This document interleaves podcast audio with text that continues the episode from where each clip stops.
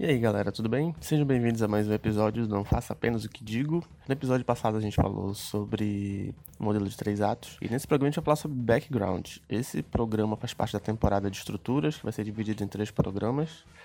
E é isso aí, vamos lá pro programa.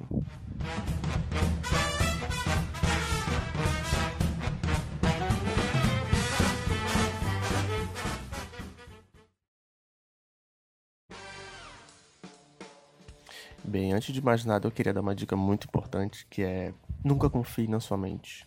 Em hipótese alguma, nunca confie na sua mente. Nunca guarde informações só na sua memória. Nunca guarde ideias. Enfim, sempre anote tudo, tudo, tudo que puder. E outra coisa, não, não anote que nem como eu fazia, que era só colocar palavras de tópicos e quando eu ia pegar o caderno que estava anotado eu entendia nada. Era tipo, abajur, ventilador e cadeira. É possivelmente a história de alguma coisa, mas eu não consegui assimilar depois. Então, quando for anotar alguma coisa que você vai utilizar depois, deixe o mais claro possível. E fazendo uma analogia a isso, é basicamente para que serve o background, né? Você vai estar tá separando o, a sua história, colocando coisas importantes da sua história num documento à parte, sei lá, ou no próprio documento. Eu gosto de dividir a minha história ou o projeto que eu estou fazendo em dois documentos. Um, basicamente, com toda a estrutura e o background, seja o background de cenário, de personagens e de plot. E no outro, um documento onde vai, ser, vai ficar o manuscrito, vai ficar o texto bruto. Então, basicamente, o background serve para isso.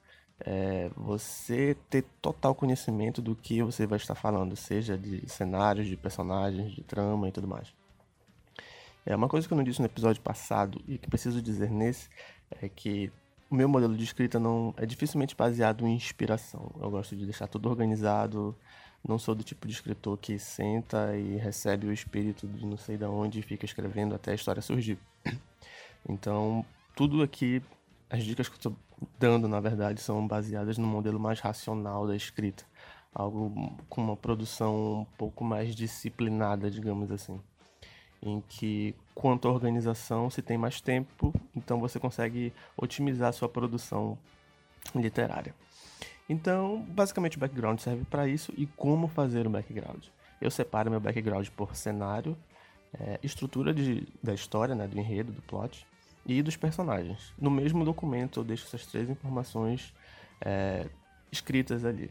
O, quando eu vou fazer o background do cenário, eu gosto de me inspirar, eu pego fotos é, de alguns lugares onde possam ser parecidos.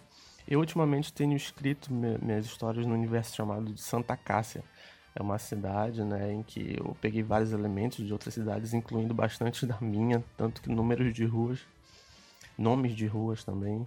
E eu acho que isso me dá uma liberdade a mais para ser fugir um pouco da regra de que tem que ser apenas Rio São Paulo e quando a gente escreve alguma coisa aqui no norte ela não fica tanto familiar, assim. Então, acredito que fazer uma, uma cidade fictícia seria muito bom no modelo de, de, ter mais controle de tudo e, querendo ou não, se enganjar um pouquinho mais no mercado editorial. Então, eu sempre gosto de procurar fotos e depois eu começo a escrever, como se fosse uma pessoa olhando aquele cenário ou, descrevendo realmente em terceira pessoa, a questão de arquitetura, mas isso cabe a cada um.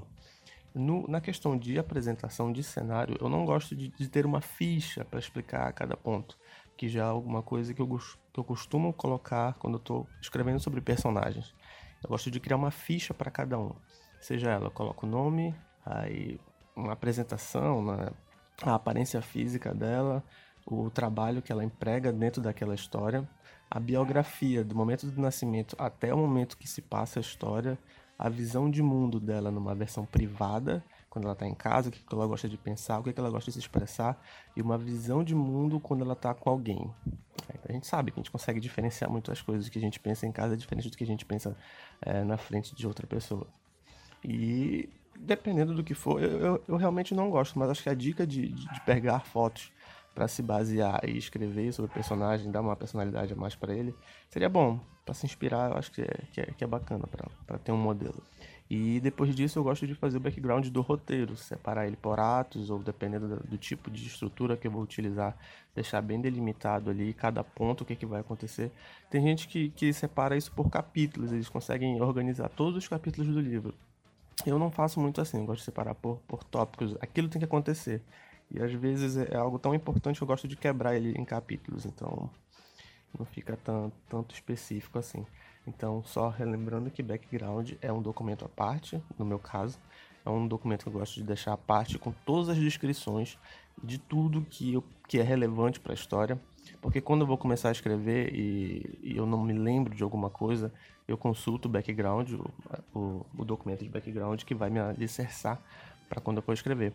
Isso serve muito também para a construção de diálogos, porque no, no documento de background vai ter um pouco da personalidade de cada personagem você consegue estar tá diferenciando. Então, vai chegar um momento que magicamente você vai conseguir fazer perguntas pro seu personagem e ele vai responder. É, porque na cabeça de cada um a gente sabe como criar uma personalidade. Então, o documento de background ele serve para isso. E se vocês tiverem mais dúvidas, deixem aqui nos comentários e eu vou deixar algumas sugestões de leitura que podem ajudar bastante. O primeiro é o Manual do Roteiro do Seed Field, que eu comentei no, no, episódio passado, e o outro é a preparação do escritor do Raimundo Carreiro. Também lá ele tem um, um autor nacional, manja muito, e ele tem umas dicas muito boas. Então, se você estiver lendo por aí e aparecer world building também, não se estranhe, que é basicamente a mesma coisa no background de cenário. E é isso, pessoal. Muito obrigado e valeu.